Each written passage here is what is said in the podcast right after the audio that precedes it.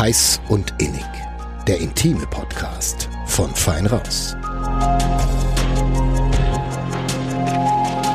Hi, ihr hört Heiß und Innig, ein Podcast vom Verlag Nürnberger Presse. Mein Name ist Lena Wölki. Und mein Name ist Johannes Alles. Ja, und heute ging es mal so richtig tierisch zu hier bei uns. Ja, wir haben einen großen Ausflug gemacht in Gottes großen Tiergarten.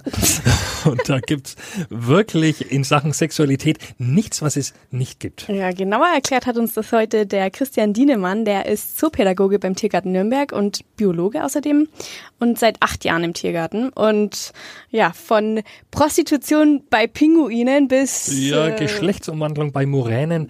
Ja, war alles dabei. Richtig. Von daher unbedingt dranbleiben. Viel Spaß bei der Folge. Hallo Christian, schön, dass du heute bei uns bist. Ich freue mich, dass ich hier sein darf. Wir reden ja heute über die Sexualität im Tierreich mhm. und da ist natürlich erstmal gleich weg, vorneweg das Interessante, haben Tiere eigentlich nur Sex, um sich fortzupflanzen? Ähm, lange Zeit hat man Tieren das unterstellt, dass Fortpflanzung oder dass, äh, dass wann immer ein sexuelles Verhalten gezeigt wird, das in irgendeiner Form mit Fortpflanzung zu tun hat. Ähm, das ging lange Zeit so, bis man angefangen hat, wirklich mal genauer hinzugucken. Auch so ein bisschen dieses Dogma, Tiere sind einfach ein Automat und äh, immer, wenn der Reiz reinkommt, passiert das. Ne, als man dieses Dogma dann einfach mal ein bisschen über, die, über den Haufen geworfen hat und genauer hingeguckt hat, was gibt's denn sonst noch, hat man festgestellt, nee, das stimmt nicht. Ein ganz klassisches Beispiel oder ganz krasses Beispiel sind die Bonobos, ne, Verwandte von uns. Das sind, äh, werden auch Zwergschimpansen genannt, sind aber keine Schimpansen, sondern eine eigene Art. Die sind weiblich dominiert, das heißt, die Weibchen sind die Chefs. Und ähm, die werden auch gerne so ein bisschen als die Hippie-Affen bezeichnet, weil Make Love Not War, wann immer die Zoff miteinander haben, dann haben die Sex miteinander. Und zwar die zwei Affen, die gerade Zoff miteinander haben. Ne, die haben dann sexuelle Interaktionen und danach ist friedlich. Ne? Die streiten sich um was zu essen, danach wird ne, haben Sex, danach wird geteilt, alles super. Und ähm, das kann sein Männchen mit Weibchen, Weibchen mit Weibchen, Männchen mit Männchen. Ne? Und ähm, pro halbe Stunde, kann man sagen, gibt ein Sexualakt in der, in der Gruppe. Das heißt also, da ist viel los. Und ähm, das ist ein typisches Beispiel dafür, da geht's nicht nur um Fortpflanzung. Spannend. Ja. Aber die Bonobos, tatsächlich, die, von denen habe ich schon gehört auch, ne, dass das bei denen äh, so läuft. Aber, aber dass das jetzt dann auch geschlechterübergreifend ist, wenn ich ja. gleich mal konkret fragen darf, wie läuft das dann bei bei Zwergschimpansen, die eigentlich keine Schimpansen sind. Ähm, es ist die Gattung äh, okay. der Schimpansen, von daher. Wie läuft da äh, gleichgeschlechtliche Paarung ab? Was, was machen zwei Bonobo-Frauen? Bei zwei Bonobo-Frauen. Ähm, die, reiben, äh, die reiben die Schamlippen aneinander. Mhm. Das kann sein, dass die sich also Hintern an Hintern stellen und dann einfach reiben. Oder es kann auch sein, dass die sich wirklich von Angesicht zu Angesicht so in den Arm nehmen und dann wirklich die, die Schamlippen aneinander reiben und äh, dabei quietschen und so weiter. Das scheint auch so, als ob die dabei Spaß haben. Ich meine, wir können sie nicht fragen. Ne? Als Biologe bin ich immer an dem Punkt, ne? ich kann die Tiere nicht fragen. Ich kann sagen, es sieht so aus, als ob aber ich weiß es halt nicht. Aber sieht so aus, als ob die Spaß haben und dann ist das auch in Ordnung. Ja. Hat man das Gefühl oder kann man sehen, dass die vielleicht einen Höhepunkt auch haben? Oder? Man geht davon aus. Ja.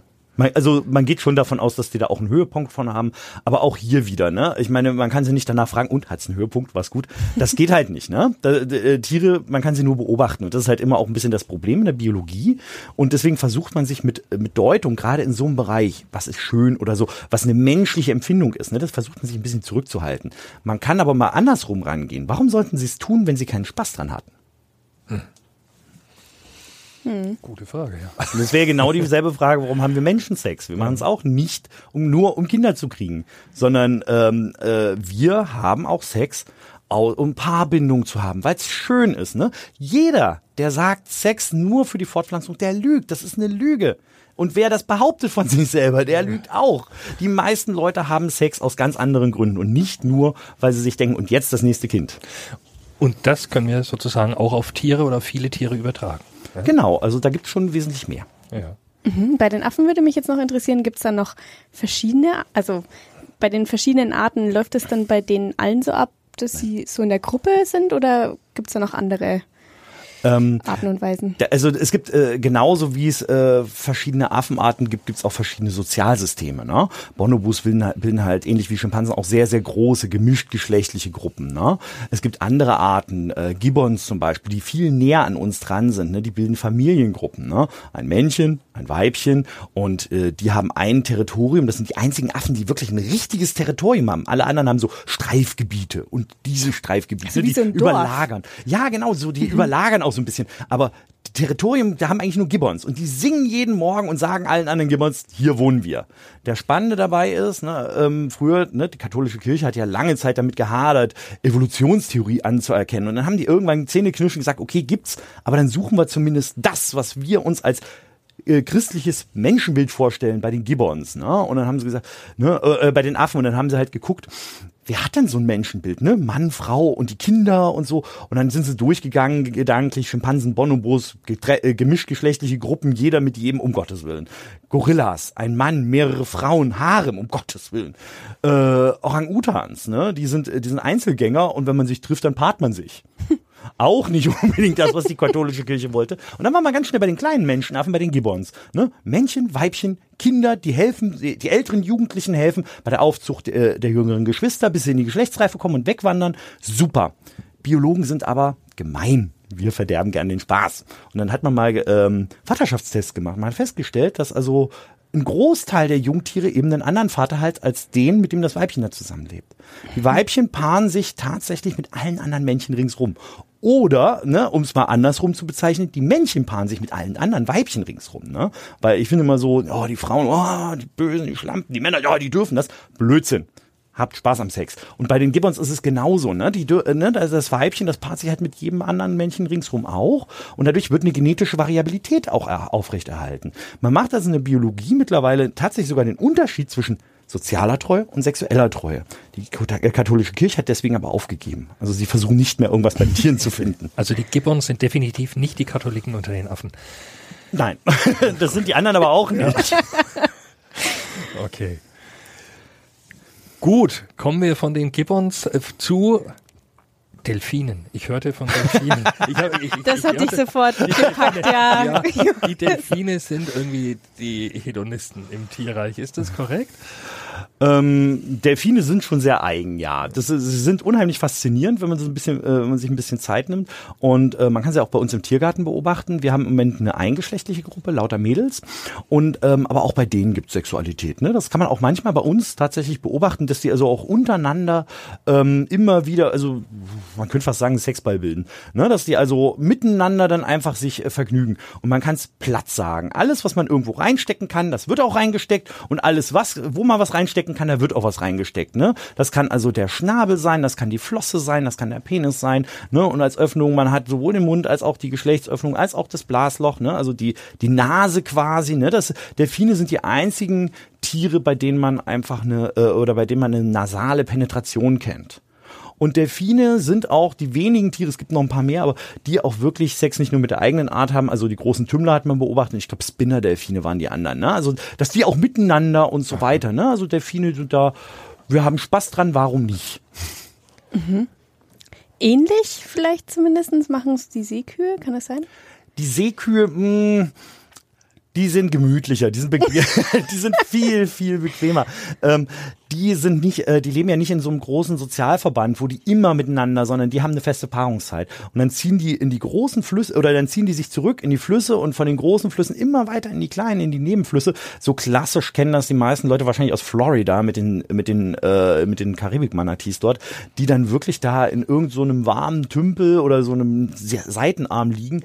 Und wenn man da so liegt, ne, und dann bewegt man sich, ne, auch ja, man reibt sich an dem anderen, ne, dann kommt dann irgendwann auch Stimmung auf. Und das sind so richtige Orgien, ne? Also die sich da wirklich, ach jetzt walzen wir uns nochmal im Schlamm und oh, mit den Flippern, da kann man was machen, also mit den Vorderflossen oder ne, sie können mit dem, die bearbeiten sich gegenseitig mit der Schnauze und so weiter, ne?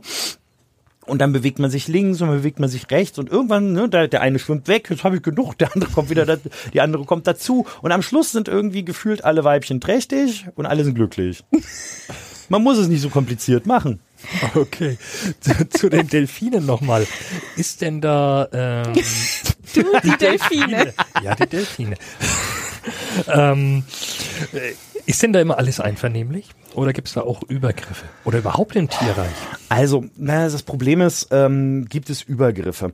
Es ist schwierig zu beantworten, weil auch hier gilt wieder die, äh, das Prinzip, ich kann die Tiere nicht fragen. Ne? Und äh, zum Beispiel bei den Delfinen gibt es Berichte darüber, dass es ähm, doch nicht ganz so einvernehmlich war bei Orang-Utans, gerade bei jungen Männchen.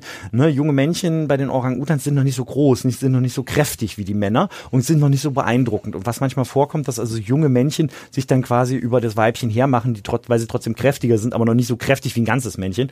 Ob das jetzt wirklich nicht einvernehmlich ist oder doch, das wissen wir halt nicht. Wir können die Tiere nicht fragen. Ne? Sie scheinen äh, Abwärtsverhalten zu zeigen es scheint aber gerade bei den Orangs wieder auch zum normalen, Sozialver äh, zum normalen Verhalten zu gehören.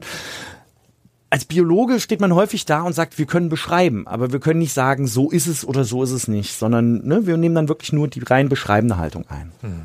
Okay. Die ist auch lustig. Habt ihr äh, eigentlich Bonobos im Nürnberger Tiergarten? Nee, Bonobos haben wir leider nicht. Die sind relativ selten oder werden relativ selten gehalten. Stuttgart hat welche, Köln hat welche, Berlin hat welche. Da sind wir, glaube ich, in Deutschland schon fast durch. Warum selten gehalten? Ähm, naja, ein Zoo hat immer wenig Platz und äh, die meisten haben eher Schimpansen, die sind bekannter gewesen und halten die auch immer noch und Ne, wenn man, ich sag mal, Bonobos und Schimpansen nebeneinander hat, der Normalsterbliche, der müsste dann schon genau hingucken, der sieht dann, oh, die Bonobos sind ein bisschen kleiner, sind ein bisschen zartgliedriger, ne? Oh, die haben ein anderes Sozialverhalten, das dauert halt. Für die meisten Leute ist es halt, oh, guck mal, noch ein Schimpanse. Mhm. Und dann, ne? Ach, jetzt musste ich mich kurz sammeln. Genau. Nee, aber Bonobos, also äh, ne, man, ist genauso schwierig oder oder äh, ne, wie wie Schimpansen auch. Also da, äh, diese Tiere zu halten, die, äh, ne, das ist nicht ohne, weil die auch untereinander auch sehr aggressiv sein können. Ne, wenn gerade wenn ein Tier neu in die Gruppe kommt, in die mhm. Gruppe etabliert ist, also dass man da wirklich Probleme hat. Okay. Bonobos sind nicht sind auch nicht so einfach, ne? Also dieses Make Love Not War ist schön, aber ob das immer so funktioniert, gerade wenn jemand neu kommt, mhm. Jetzt, äh, jetzt haben wir gerade schon über deine Delfine gesprochen. Was mich jetzt noch interessieren würde, also dieser Mythos Schwein und der Orgasmus des Schweins. Jetzt hast du ja gerade schon gesagt, so wirklich kann man das ja gar nicht sagen, ob die zum Höhepunkt kommen. Wie ist das bei den Schweinen? Da sagt man doch, also ich habe das zumindest schon ganz oft gehört, die haben teilweise Orgasmen von bis zu 30 Minuten. Das habe ich auch schon gehört, habe mich aber noch nie damit beschäftigt, ob das wirklich stimmt oder nicht. Es gibt so, weil ich mir dachte, naja, sollen sie machen, mir egal. ähm, ich weiß es nicht. Ich weiß es nicht wirklich. Ähm, bei Schweinen generell, bei, ich sag mal, bei Nutztieren kann man viele Sachen aber einfacher beobachten. Ne? Einfach mal, da, das wäre vielleicht mal so eine Geschichte, die ich mal in den Raum werfen will. Bei den Nutztieren, ne, der, äh, Schweinezucht gibt es seit ganz, ganz vielen, äh, gibt's, äh, vielen hundert Jahren schon. Und da haben die Leute natürlich Erfahrung. Deswegen glaub, äh, kann es durchaus sein, dass das stimmt. Aber ich weiß es nicht. Mhm. Hm. Jetzt hupfe ich von den Schweinen. Wir springen heute ein bisschen, aber ist egal. Hauptsache, ja, wir ist, lernen was Es gibt so viele Tiere, über die wir genau wissen wollen, wie es Wenn ihr keine abgeht. Tiere mehr wisst, dann kann ich euch noch ein paar nennen. Okay. Ja, ich wollte noch mal zu den, äh, zu den Affen äh, zurück, weil die uns ja so ähnlich sind. Und ähm, hm? die Bonobos zum Beispiel, aber auch die anderen. Äh, wenn sie Geschlechtsverkehr haben, Männchen hm. und Weibchen, äh, gibt es da so klassische Stellung, so wie, wie Hunde von hinten quasi? Oder, oder haben die da eine, eine, eine Streuung also, auch? Also wechseln die sich ab? Also bei den meisten Tieren ist dieses Aufspringen mhm. durchaus gängig. Ne? Ähm, bei den Menschenaffen, da kommt es dann auch, ne, kommt es ein bisschen drauf an, da kommt es dann häufig auch mal vor, dass die sich von Angesicht zu Angesicht also Pan, ne? Gerade so Schimpansen, bon Bonobos, ne? So, äh, ähm, da gibt es das bei Orangs, weiß ich das. Es gibt, aber spannenderweise habe ich das auch schon bei Löwen gesehen. Ne? Also normalerweise sagt man, das Löwenmännchen springt ja hinten auf das Weibchen drauf. Nee, die, also ich habe auch schon Löwen gesehen, die sich auf dem, auf dem Rücken gedreht hat und das mit dann quasi Bauch an Bauch. Ne? Mhm. Also diese, ne, die bevor, aber allein von der Anatomie ist bei den meisten Tieren wirklich dieses, das Weibchen ist unten, das Männchen springt hinten drauf. Mhm. Wenn man so will, sind wir jetzt gerade im Überthema Lust an Sex bei den Tieren. Ähm, was mich da noch interessieren würde, ist, haben die denn auch, also befriedigen die sich selber? Gibt es Arten, Tierarten, die sich selber befriedigen? Ja, ja. Das gibt's auch. Ähm, das, das kommt, äh, das kommt also auf jeden Fall bei Primaten vor. Ne? Äh, das ist, ich glaube, Hunde machen das manchmal auch, ne? dass sie sich also äh, einen Penis ablecken. Warum nicht?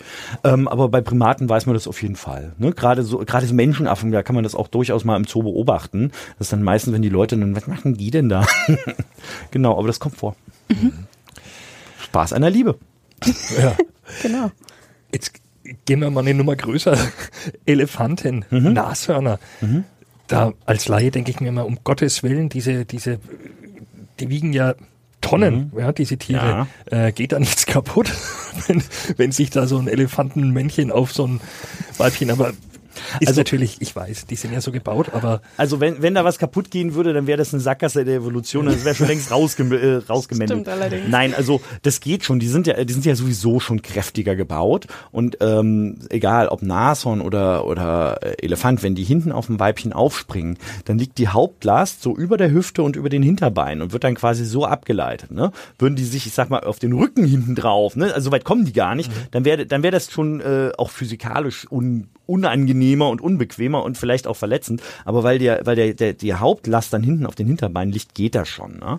Und bei manchen Tieren, ne, wenn es noch größer sein soll, nimmt man hier die großen Dinosaurier, die Sauropoden, wo man ja sogar weiß, dass hinten die ähm, die Wirbel ver, äh, versch oder ver verwachsen waren, ne, um das Ganze zu stabilisieren. Mhm. Hast du so eine Paarung schon mal live gesehen von solchen großen Säugern? Ja, ja. Ich arbeite lang genug im Zoo, ja. um schon mal äh, sowohl beim Elefanten als auch beim Nashorn das gesehen zu haben. Ja. Ja. Ist das gewaltig, so wie man sich vorstellt, oder ist das, eigentlich gar nicht so? Das spa äh, viel spannender ist alles, was vorne wegläuft. Also wenn man sich so, äh, wenn man Nashörner anschaut, wenn die sich paaren, das ist unglaublich. Die, äh, bevor die überhaupt dazu kommen, das, das Männchen muss dem Weibchen erstmal beweisen, er ist groß, er ist stark, weil das vererbt er ja an die Jungtiere. Ne? Und so ein Weibchen, wenn das einmal trächtig ist, dann ist das ja, dann dauert das ja, bis das Jungtier da ist, bis das wieder, ne? das heißt, sie ist über mehrere Jahre quasi ähm, aus dem Fortpflanzungszyklus. Das heißt, das Jungtier soll die, das, die perfekten genetischen Bedingungen haben, dann sucht sie halt ein starkes Männchen. Und das fordert sie heraus. Zum Teil provozieren die Kämpfe die Nashornweibchen, indem die ihren Kot äh, auf die Grenze zwischen zwei Territorien legen. Ne, so, also gerade Spitzmaulnashorner, Breitmaulnashorner machen das, ne, dass die da ihren Kot direkt auf die Grenze legen. Die Männer kommen so und oh, hier riecht's dann äh, empfängnisbereiten Weibchen, dann fangen die an miteinander zu kämpfen. So, und wenn die jetzt fertig sind, dann müssen sie nochmal das Weibchen bekämpfen, weil die wehrt sich jetzt auch. Und die müssen sie richtig treiben. Sie müssen sie wirklich über eine längere Zeit treiben. Ich habe das einmal erlebt im Zoo, da hat jemand einen Fehler gemacht und hat das Männchen erschreckt, dann hat sie ihn getrieben. Damit war es vorbei. Dann gibt es keine Paarung mehr, egal wie toll der vorher war.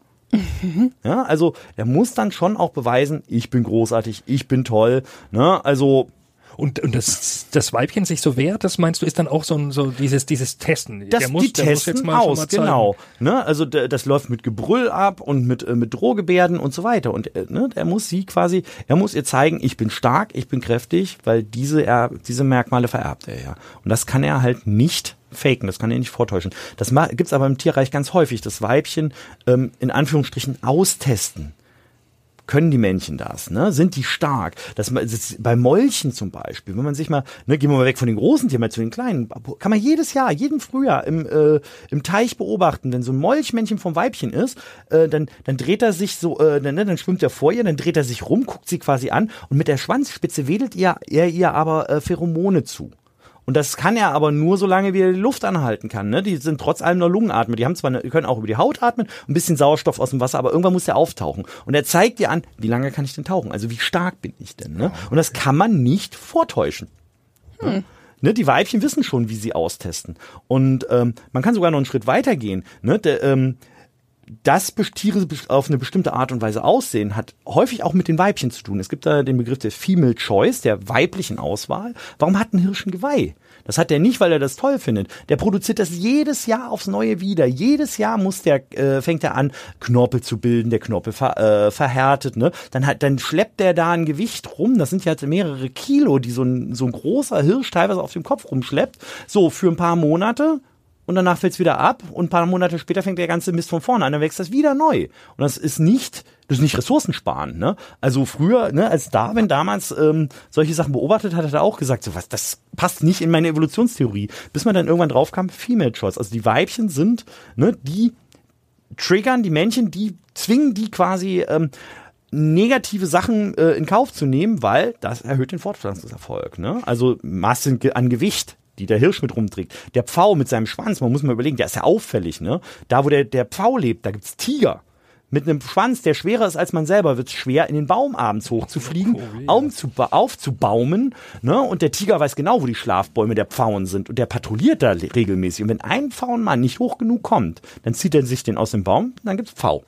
Das heißt, der ist raus aus dem Ganzen. Das heißt also, so wird selektiert, wer ist der Stärkste, wer ist der Gesündeste, wer ist der Kräftigste und nur dieses, mehr, äh, dieses Erbgut kommt überhaupt in die nächste Generation. Ne? Und da wird ganz, ganz genau ausgewählt. Ne? Also nicht die Männer. Ne? Also wenn man immer hört, oh, der Stärkste gewinnt. Nee, nee, die Frauen suchen aus. Ne? Und wenn der Mann stark ist, dann kann er Glück haben. Aber auch nicht immer. Guck mal sich Hirsche nochmal an. Sind wir nochmal, Hirsche sind toll. Wenn man sich das Geweih mal anschaut von einem, von einem gesunden, kräftigen Hirsch, dann ist das nicht nur groß, sondern auch symmetrisch. Also rechts und links sieht gleich aus, ne? also spiegelverkehrt. Ähm, manchmal hat man aber auch einen Hirsch, da ist vielleicht eine Stange nicht da, wo die andere ist.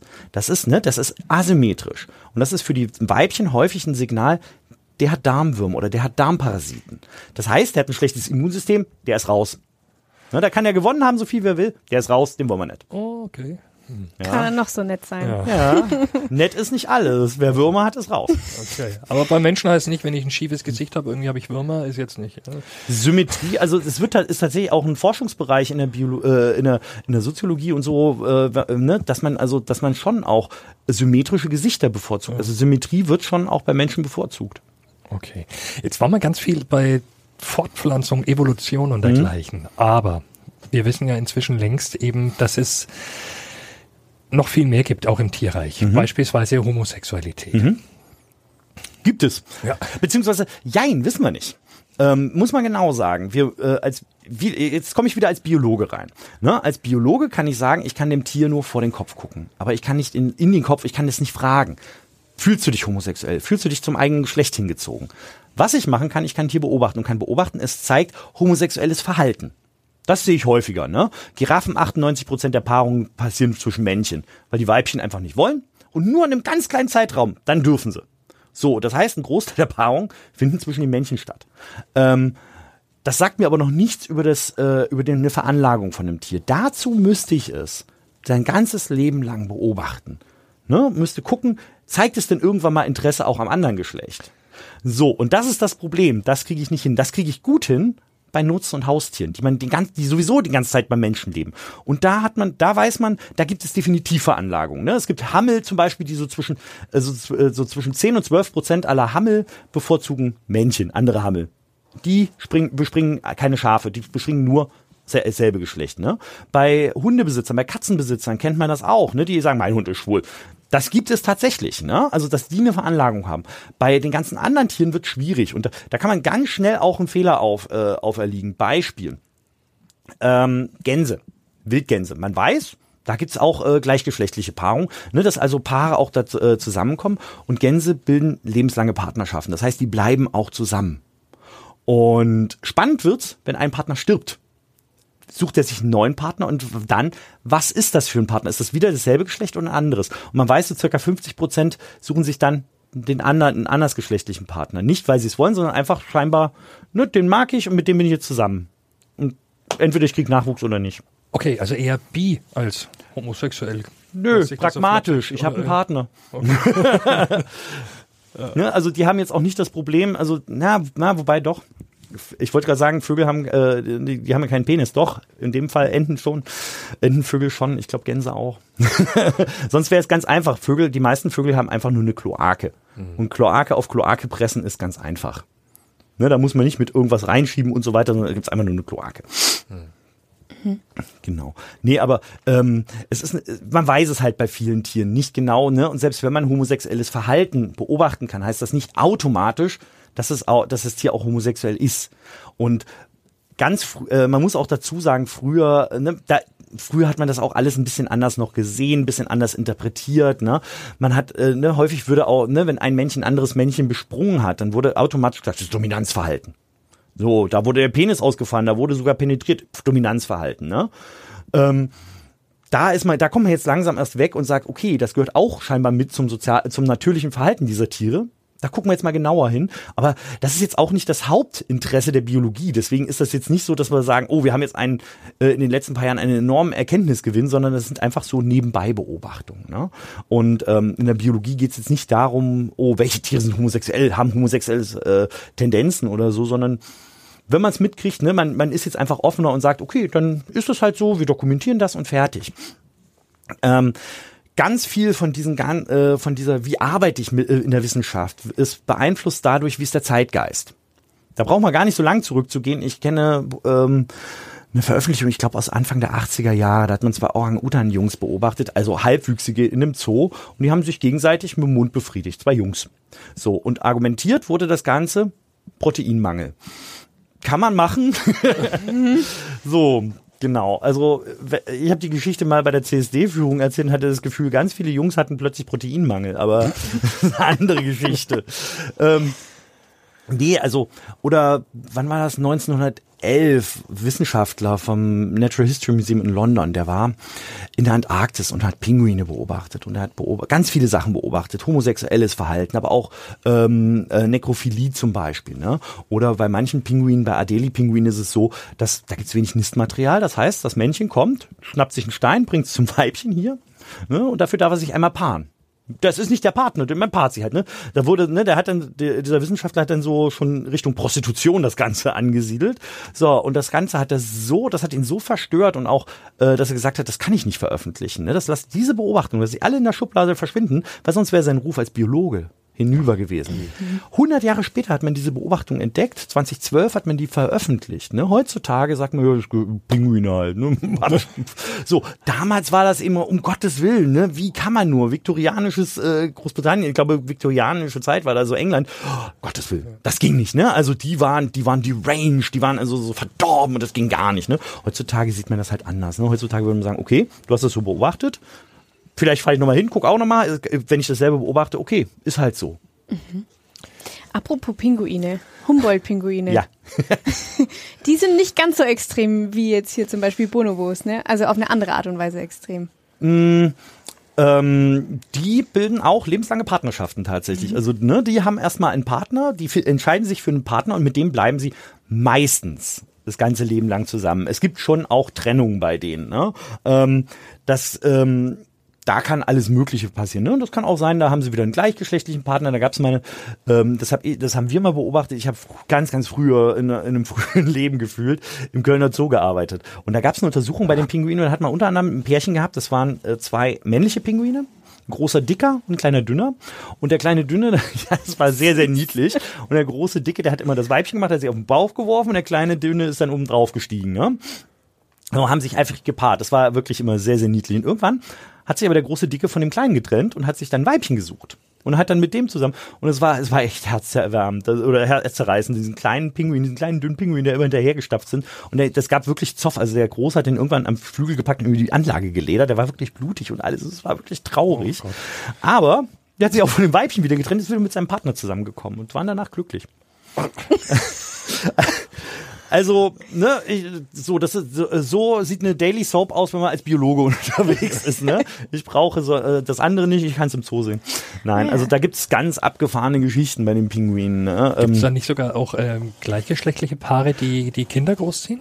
Ähm, ja, Pinguine, Pinguine generell. Es kommt häufiger mal vor, dass die, wenn die äh, Eier los sind oder Jungen los sind, dass die auch mal ein Ei klauen von jemandem. Ne? Und gerade bei Humboldt-Pinguinen geht das. Die legen häufig zwei, die legen zwei Eier in der Regel, äh, zweimal im Jahr in der Höhle. Und wenn man da mal so eins wegnimmt, haben die noch eins und ne oder was man im Zoo manchmal auch macht, wenn man Eltern hat, die es entweder nicht ordentlich auf, nicht gut aufziehen oder was weiß ich, partnerkrank oder gestorben oder so, dass man das Ei dann wirklich so einem gleichgeschlechtlichen Pärchen unterschiebt und die sind super Eltern. Sowohl bei den Pinguinen als bei Geiern kennt man das auch. Also das funktioniert ganz gut. Pflegefamilien sozusagen. Pflegefamilien, genau. Das machen die auch. Wie hoch ist denn der Prozentanteil äh, in der Tierwelt? Kann man das sagen bei, bei, bei also Tiere, die ein Leben lang zusammenbleiben? Ist das was was sehr seltenes, was Besonderes oder gar nichts? Gar nicht das so? Äh, weiß ich nicht, ob man da überhaupt sich mal Gedanken drüber gemacht hat, ne? Weil ich hatte ja vorhin schon mal erklärt, so, ne, sie haben einen Unterschied zwischen sexueller Treue und sozialer Treue. Mhm. Und sexuelle und soziale Treue ist nicht dasselbe. Und ähm, wann ist denn, ne, sind denn zwei Pär, wann ist denn das Pärchen zusammen? Wenn sie äh, so, sowohl sexuell als auch sozial treu sind oder wenn sie nur sozial treu und sexuell ist was anderes. Es ist schwierig, ne? Das kann man also so pauschal nicht sagen. Und bei manchen Tieren scheint es wirklich auch ein bisschen schwieriger zu sein als, ne, als das, was man kennt. Wenn ihr, ne, Beispiel soziale Treue. Jeder kennt hier Amseln, Meisen und so weiter, ne? Wenn die brüten, Jeder kennt das. Ne? Morgens ne, im Frühjahr sitzen die Männchen da draußen, trällern vor sich hin. Das Weibchen sitzt da auf, ne, sitzt da, äh, sitzt rum, beobachtet das. Manchmal hat sie auch schon Eier.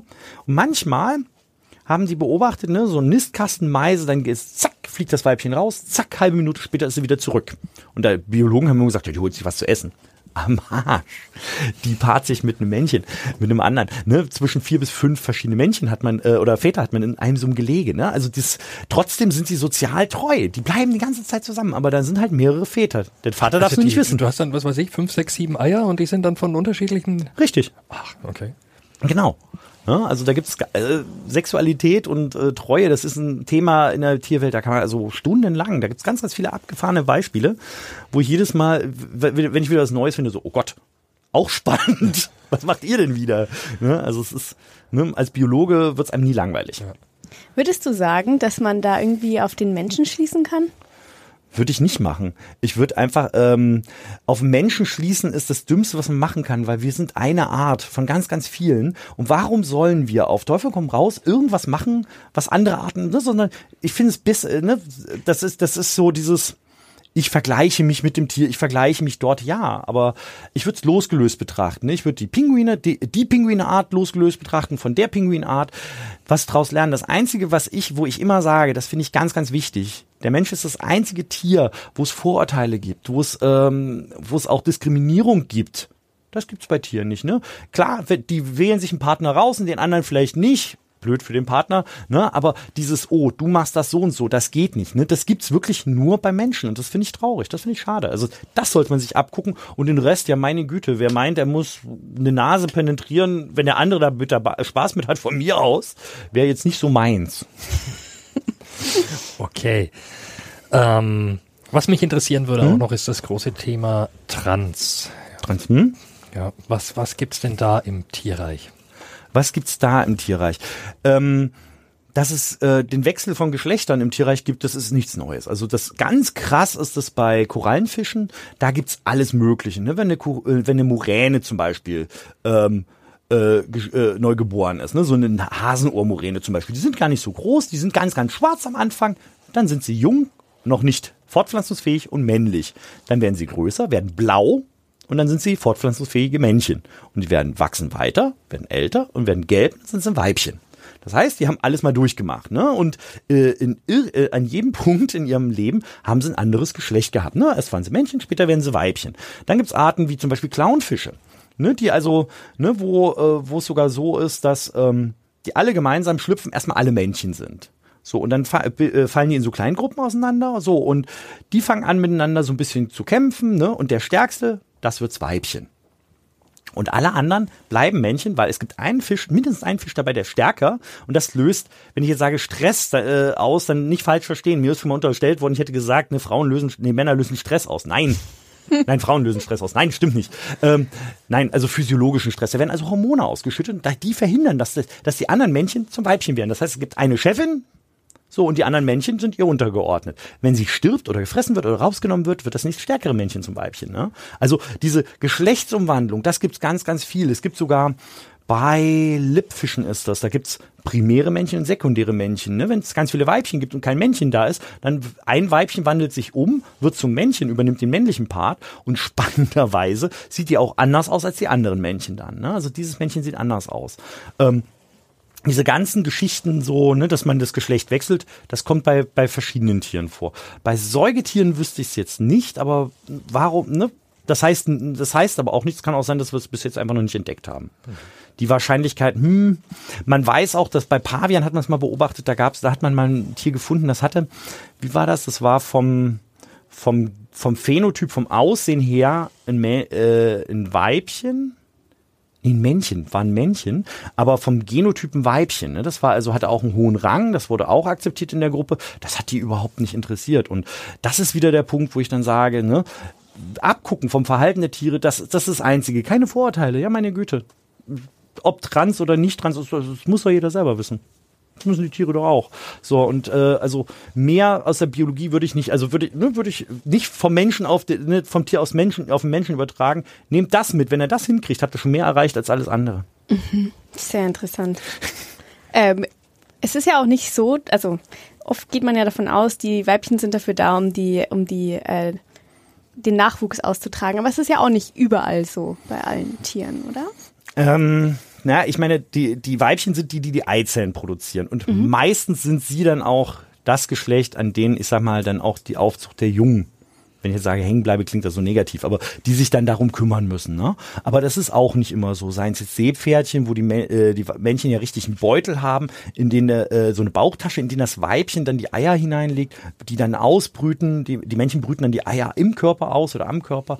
Ne? Und die kriegen regelrecht Wehen und pressen dann die frisch geschlüpften Jungen aus. Zum Beispiel. Ne? Da gibt's da gibt's aber eine ganze Reihe. Die ganzen Laufvögel bis, äh, ne, bis auf den Strauß, da, die, da werden die Küken nur vom Männchen aufgezogen. Ne? Also Emu, Nandu, Kasua. Das macht immer das Männchen. Ja. Ne? Was, was, was machen die Weibchen in der Zeit? ihr Leben genießen. also, nein, die, die verziehen sich dann. Also die ja. haben da nichts mehr mit zu tun. Ähm, das, das ist auch immer das, wo ich sage, liebe Frauen, das macht ihr mit euren Männern falsch, ihr macht zu komplizierte Anweisungen. Wo fun funktioniert denn das bei den Vögeln? Die sind auch nicht sonderlich clever, die haben kein großes Hirn. So, die Eier sind einfach mit Lockfarben. Ganz einfache Botschaft. Wenn das die halbwegs richtige Größe, die richtige Farbe hat, dann setzt du dich gefälligst drauf und brütest das aus. Ne, wenn man einem Emu einen Stein in der halbwegs richtigen Größe und der richtigen Farbe gibt, der wird damit dazugerollt, der wird auch mitgebrütet. Ne? So, macht's nicht so kompliziert, einfache Aufgaben, dann schaffen es Männer auch. Ähm, bei den Straußen ist es ein bisschen eigen. Die, äh, das äh, Fortpflanzungsverhalten oder das Paarungsverhalten, das ist ein bisschen spezieller. Da hat man also wirklich, der, ba der Strauß balzt die Weibchen an und die schauen sich das an und wenn sie das toll finden, dann paaren sich mit ihm. Und die erste hat Pech, die muss nämlich brüten. Ähm, Ab der zweiten, die legt auch ein paar Eier, aber nicht mehr ganz so viele, nur ein paar wenige. Die erste macht so bis zu fünf, sechs Eier, die, zwei, die ab dem zweiten Weibchen nur so zwei, drei. Die werden mit dazu gerollt. Und die Henne brütet den ganzen Tag, wenn der ba äh, Strauß irgendwo balzt. Und nachts muss der Hahn brüten. Ja, also die wechseln sich dann beim Brüten ab. Und wenn dann ähm, das Weibchen kann aber nur so maximal so, oder die können nur so um die 20 Eier ausbrüten. Mehr schaffen die vom Körper her nicht. So, das kann aber 50, 60 Eier sein. Das hat, das hat den Vorteil, die Eier, die ringsrum liegen, die sind wie so eine Art na, Opfer an, äh, an Paviane, an Schmutzgeier, an Tiere, die ganz so ein Ei fressen würden. Ne? Das heißt, die werden dann quasi, ähm, die sind da und wenn ein Pavian kommt, der schnappt sich nie das Ei in der Mitte, sondern immer die Außen, die, die sowieso nicht ausgebrütet werden. Und am Schluss kommen dann so roundabout bis zu 20 Küken raus. Und wenn der Hahn die Hände durch die Savanne laufen und auf eine andere Familie treffen, dann fangen die Hähne sich an zu prügeln und der Gewinner kriegt als Belohnung alle Küken. So. Und dann Hahn, Henne und über 200 Küken hat man im Freiland schon beobachtet. Die einen würden sagen, hey, super. die anderen um Gottes Willen. Genau, aber ne, das ist, das ist dann halt auch, ne, das Sozialverhalten bei Tieren, das ist der, das ist der Hammer. Mhm. Okay. Eine Art Zwangsadoption dann. Die machen das freiwillig. Nein, das, äh, biologisch gesehen kann man das gut erklären. Ja. Ne? Wenn man der, der der stärkste ist, das ist natürlich der, der die Küken auch am besten verteidigen kann. Mhm. Der muss sie nicht füttern. Füttern, Futter suchen die kleinen Küken sich allein, aber verteidigen. Und äh, deswegen der stärkste. Und dass der alle Küken kriegt, ist auch ist auch ein bisschen Egoismus. Man muss sich vorstellen, wenn ich als Straußenhahn mit meinen Küken durch die Savanne ziehe das sind zu 100% meine und ein Feind kommt und schnappt sich eins. Hat, äh, ist zu 100% eins von den, Kü äh, ist das Küken, das er erwischt hat, zu 100% meins. Wenn ich aber nochmal genauso viele Küken von jemandem anders habe, mit denen ich gar nicht verwandt bin, ein Feind kommt und er erwischt eins, ist die Wahrscheinlichkeit, dass er eins von meinen erwischt, nur noch 50 Prozent. Und hm. je mehr Küken ich habe, umso geringer ist die Chance, dass die eigenen gefressen werden. Ne? Also es macht auch schon wieder irgendwo Sinn. Allerdings ist es auch eine schöne Geschichte, die man auch mal Kindergärten oder auch Schülern oder, oder vor allen Dingen Lehrern oder Kindergärtnern erzählen kann. Die freuen sich immer. Stellen Sie sich mal vor, ne? So, sie gehen durch die Stadt mit ihrer Klasse. So, sie prügeln sich mit der anderen Lehrerin und so. Als Belohnung kriegen sie alle Schüler. Ich glaube, die würden dankend ablehnen wahrscheinlich. Tun die Lehrer irgendwie auch. Äh, Sex endet ja nicht immer schön und sogar manchmal tödlich bei manchen Tieren, oder? Ähm, Sex kann ganz abgefahren sein. Also ähm, Töd ja, natürlich tödlich auch, ne? Ähm, aber ich meine, sterben müssen wir irgendwann auch. Ähm, was ich ganz spa viel spannender finde, na, Leben und Tod, es gibt noch was dazwischen. ähm, es gibt Blattwürmer, die schwimmen im Meer und die suchen sich einen Partner. Und wenn, er, wenn die dann, äh, wenn dann ein Plattwurm einen anderen gefunden hat, dann bespritzt er den mit Sperma. Und dieses Sperma ist aber ätzend, das frisst sich in den Körper hinein. So, und man hat dann manchmal befruchtete Blattwürmer, von denen noch 20 Prozent übrig sind. So, reicht entwickeln sich, äh, das wächst wieder nach, da, ne, die können sich fortpflanzen, super, ne? Also da ist Sex schon wirklich oh. extrem abgefahren, ne? Oder Bettwanzen, ne? Die, äh, die, Weibchen haben schon auch eine Geschlechtsöffnung, aber die, das Sperma wird direkt in den, in, den, in den Körper des Weibchens injiziert. Also man kann an einem befruchteten Weibchen sehen, an welcher Stelle sie inseminiert wurde, also wo quasi das Sperma, weil man da wirklich wie eine kleine Verletzung sieht am Tier. Mm. Also, ne, ich, ich wollte jetzt mal ganz bewusst weg von den Wirbeltieren, weil auch Wirbellose können total spannend sein. Ja, Spinnen, oder? Die machen es auch auf eine ganz besondere Art und Weise. Spinnen? Ähm, ja, ähm, die Spinnenmännchen, damit die sich überhaupt, damit die überhaupt sich fortpflanzen können, müssen die erstmal das Sperma in ihre Taster kriegen. Ne? Die Geschlechtsöffnung bei dem äh, ist am äh, bei den Spinnen ist am Hinterleib unten so äh, vordere Drittel, würde ich sagen. Ne? So und das Männchen muss jetzt erstmal, also da gibt's verschiedene äh, Strategien. Meistens machen sie so ein kleines Nest, ein Spermanest, äh, nicht Nest, Netz, ein Spermanetz oder Spermagespinst und da wird ein Spermatropfen draufgesetzt und dann kriechen die von vorne ran und vorne vor dem ersten Beinpaar haben die noch so ein paar Taster. Und da ist bei den Männchen ein Begattungsorgan. Und das wird da reingehalten, das wird gefüllt und dann stapfen die los. Und dann suchen die sich ein Weibchen. Und beim Weibchen müssen sie jetzt gucken, ne? die müssen dem Weibchen klar machen, hier, ich bin, ne, ich bin keine Beute, ich bin zur Paarung da. Dann funktioniert das meistens auch. Ne? Das kommt drauf an, manche Spinnen, je nachdem, wenn die im Netz wohnen, dass die so ein bisschen wie so an so einer Hafenseite dann so ein bisschen zupfen, dass das Weibchen das mitkriegt. Oder manche Vogelspinnen zum Beispiel, die trommeln auf dem Boden. Ne? Oder es gibt welche, die dann so, das klingt fast schon so wie so ein Rasseln, so ein Stridulieren, sagt man dazu. So, das Weibchen weiß, jetzt kommt ein Männchen. Und jetzt muss das Männchen mit seinen Tastern wieder an die Geschlechtsöffnung des Weibchens. Das ist unten am Körper, unten dran, wie beim Männchen auch. Vor das Drittel, Hinterleib. Das heißt, er muss sie hochheben. So, und dann von unten an das Weibchen reichen. Und jetzt ist es so, bei manchen Spinnen, ne, da führt er erst den einen Taster ein und gibt das Sperma ab und dann den anderen Taster. Und ähm, ne, bei manchen machen sie es gleichzeitig und bei manchen Spinnen, die brechen sogar ne, den einen Taster, den brechen die dann ab. Dann ist das Weibchen quasi verstöpselt. Das heißt, da kann sie sich mit keinem Männchen mehr paaren. Aber das Weibchen ist ja auch nicht blöd. Wenn sie der Meinung ist, der war nicht gut, dann gibt es keinen zweiten Taster. Tschüss. Sucht sich noch einen anderen. Hat ja noch eine, ne, der andere Seite noch. Ne? Die hat ja äh, zwei Zugänge quasi. Einen für rechts, einen für links. So, ne? Das heißt, dann können aus dem Gelege auch wieder zwei, können zwei verschiedene Väter sein. Und bei manchen Spinnen ist es auch so, ne, wenn das Männchen sich dumm anstellt oder, ne, oder vielleicht auch nicht dumm, sondern weil einfach, einfach weil er nur da war, ist er quasi gleich noch eine Energieportion für den Nach, äh, für den Nachwuchs, ne? Gleich noch Energie und so weiter. Das passiert seltener, als man sich das denkt, ne? Klassiker, schwarze Witwe erzählen mir, oh, die macht das. Ich habe auch mit schwarzen Witwen gearbeitet und zum Teil leben die Männchen schon auch im Netz drin. Das ist erst, wenn die kurz, sowieso kurz vorm Sterben sind und sich richtig dämlich anstehen, kann man es auch essen. Ne? Ob der jetzt zwei Tage länger lebt oder so hat man zumindest noch mal ein bisschen Investition in den Nachwuchs. Ne? Hat er auch was für den Nachwuchs getan. Nein, aber ne, so, da gibt's äh, ne, das kommt, ne, aber das kann halt auch vorkommen, dass die dann gefressen werden. Ähm, andere Arten, wo man es relativ häufig beobachten kann, äh, sind Wespenspinnen zum Beispiel, die jetzt mittlerweile auch immer häufiger bei uns hat. Ne? Also da kommt das auch vor. Ist auch spannend. Ne? Die Männchen sind dann aber auch nur klein und die sind auch nicht so wichtig.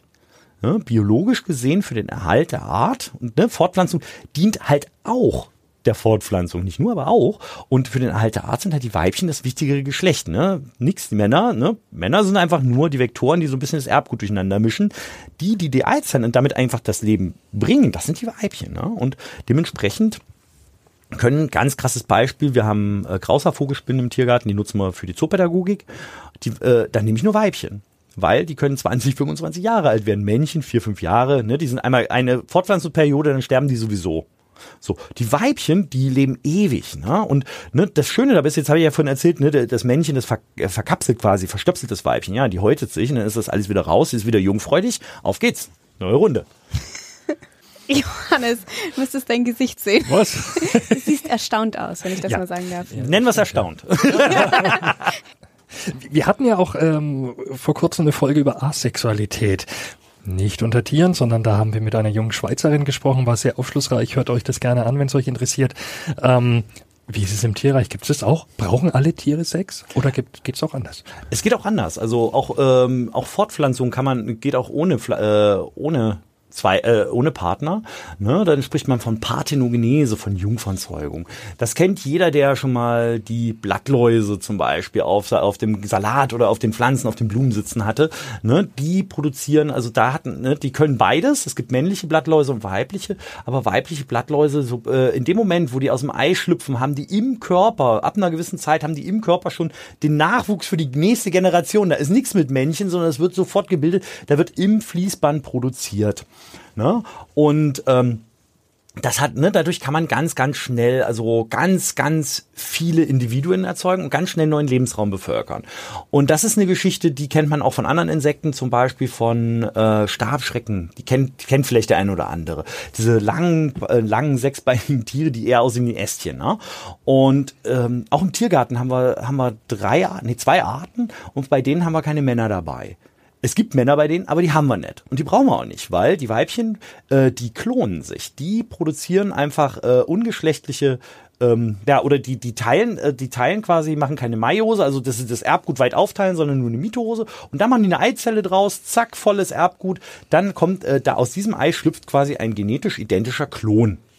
Und das ist wichtig für die, weil so konnten die eben verschiedene Lebensräume äh, besiedeln. Zum Beispiel Südostasien, ganze Inselwelt. stell sich vor, so eine Stabschrecke sitzt äh, gelangweilt auf einem Baum, frisst da an einem Blatt und plötzlich kommt ein Sturm, reißt den Baum oder den Ast ab, wirft ihn ins Wasser und der wird an einer neuen Insel angespült. Und aus dem, äh, ne, und dieses Tier, dieses eine einzelne Tier kann so eine Insel komplett neu bevölkern.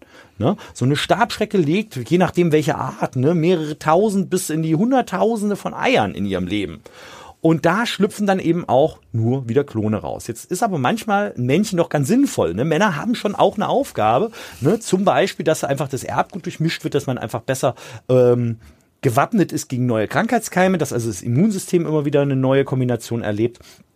Und sowas ist dann halt, halt auch irgendwann sinnvoll, wenn man so eine Insel überbevölkert hat. Und man weiß, ähm, bei diesen Gespenstschrecken, wie wird das Geschlecht vererbt. Ne? Es gibt da auch Geschlechtschromosomen und es gibt die Autosomen, also diese, ich sag mal, anderen Chromosomen, ne?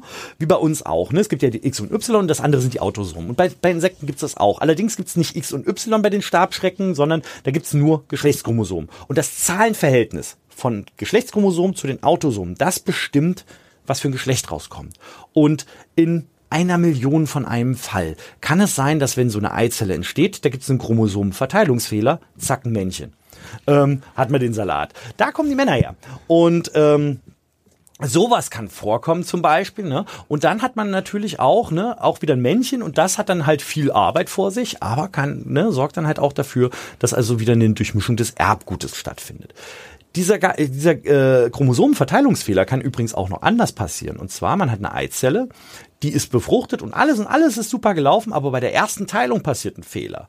Und plötzlich stimmt bei diesen beiden, bei, bei einer von diesen beiden Eizellen der, äh, der Chromoso diese Chromosomenverteilung nicht mehr. Und das, was dann passiert, äh, es entsteht ein Gynander. Das heißt also, die eine Hälfte des Insekts ist männlich und die andere Hälfte ist weiblich. Das heißt, entweder die rechte oder die linke Seite ist Männchen und die andere Seite ist Weibchen. Und im Strich funktioniert es auch nicht, die können sich nicht vermehren. Das ist wirklich tatsächlich ein Chromosomenverteilungsfehler, aber sieht abgefahren aus, wenn man Arten hat, wo Männchen und Weibchen komplett unterschiedlich aussehen. Gibt es auch nicht nur bei Stabschrecken oder so, sondern auch bei verschiedenen anderen Insekten. Äh, nicht nur bei Insekten, äh, sogar bei, bei Vögeln, roter Kardinal oder sowas, hat man schon gesehen. Ich habe es mal bei einem wandelnden Blatt gesehen, also gibt's ganz, sieht ganz abgefahren aus. Gibt's auch. Okay, also wir haben ein Geschlecht, wir haben zwei Geschlechter. Haben wir noch mehr Geschlechter? also, wenn man rein biologisch rangeht, dann hat man zwei Geschlechter. Als Biologe beschreibt man ganz klar das Geschlecht, das die äh, oder die Tiere, die die großen Eizellen oder die großen Keimzellen produzieren, das sind die Weibchen und die die kleinen Keimzellen produzieren, sind die Männchen. So und damit ist damit ist Schicht im Schacht und ähm, alles andere, das sind dann, das sind Ausfertigungen, ne? Wenn es darum geht, wie fühle ich mich, das sind wir eine so Soziologie. Das hat nichts mehr mit Biologie zu tun, ne? Das ist ein ganz anderes Thema. Ähm, Beispiel äh, wird aber schwierig immer äh, im normalen Umfeld zu erklären. Beispielsweise die Weißkehlammern. Das ist ein Vogel aus Nordamerika und die die sind dafür bekannt, dass es da zwei Farbmorphen gibt. Da gibt's einmal welche, die haben auf dem Kopf, äh, oben auf dem Kopf so einen weißen Strich und die anderen haben einen braunen Strich. Und jetzt muss ich überlegen. Ich glaube, die mit dem weißen Strich, das sind die, ähm, ich sag mal eher Promiskeren, ne? also die äh, paaren sich mit jedem anderen, den sie auch finden. Die, ähm, sowohl Männchen als auch Weibchen. Die Weibchen neigen auch nicht äh, oder tendieren auch dazu, nicht unbedingt so gut zu, brü äh, zu brüten, sondern die legen ihre Eier eher in die Nester von anderen Weißkehlammern. Die mit dem braunen Strich, die sind viel, viel sozialer, ne? die sind nicht so aufdringlich, ne? die sind eher ein bisschen ruhiger und ähm, die brüten dafür besser. Und äh, was man beobachten kann, dass tatsächlich die, ähm, die Männchen mit einem weißen Strich auf dem Kopf, Weibchen mit einem braunen Strich bevorzugen und umgedreht. Das heißt, es gibt immer eine Mischung. Und deswegen gab es zwischendurch auch mal die Diskussion, oh, sind das dann vier Geschlechter? Nein, das sind einfach zwei Geschlechter mit unterschiedlichen Geschlechts- oder äh, Präferenzen, Partnerpräferenzen. Ne? So müsste man es in der Biologie beschreiben. Ne? Ähm, vom Prinzip her wird, äh, äh, habe ich ja vorhin auch schon gesagt, kann man denn äh, vom Tier irgendwas auf den Menschen schließen? Wenn sich jemand, ne, egal, anders identifiziert als das biologische Geschlecht, ist das seine, ne, das hat mit der, hat das mit der Biologie nichts zu tun. Und da, äh, jeder, ich glaube, jeder Biologe würde dann auch zustimmen und sagen, fühl dich wie du willst, ne, mach. Mein Job ist in dem Moment, wo ich Feierabend habe, auch vorbei. Dann bin ich kein Biologe mehr, dann bin ich Christian und dann ist mir das egal. Ne? Wenn ich als Biologe ein Tier beschreibe, dann beschreibe ich es, das ist ein Männchen, das ist ein Weibchen, damit ist Schicht im Schacht und alles andere. Das ist wertungsfrei, damit möchte ich keinem zu nahe treten. Das ist einfach, so hat man es irgendwann mal definiert und so funktioniert es halt auch und das ist aber nur Biologie. Okay. Vielen Dank. Ja, Bevor der Johannes jetzt wieder zurück zu Delfinen kommt, würde ich sagen, machen wir jetzt hier einen Punkt. Ja. Falls euch das Thema interessiert, am Valentinstag gibt es eine Führung zu dem Thema. Bleibt da am besten, schaut einfach mal hin und wieder auf der Seite vom Tiergarten Nürnberg vorbei. Da werdet ihr alle aktuellsten Informationen erhalten. Ansonsten. Spannend war's. Vielen Dank, Christian. Also Gerne. Was mir in Erinnerung bleiben wird, ist, Frauen sind viel wichtiger, aber Männer haben schon auch irgendwie eine Aufgabe. Und Richtig. Lenas fieses Lächeln, als es hieß, Männer seien ein Chromosomenfehler. Naja, gut. Also. Auch das Y-Chromosom ist nur ein verunglücktes X-Chromosom. In diesem Sinne. In diesem Sinne, macht's gut. Vielen Dank fürs Zuhören. Bis zum nächsten Mal. Tschüss.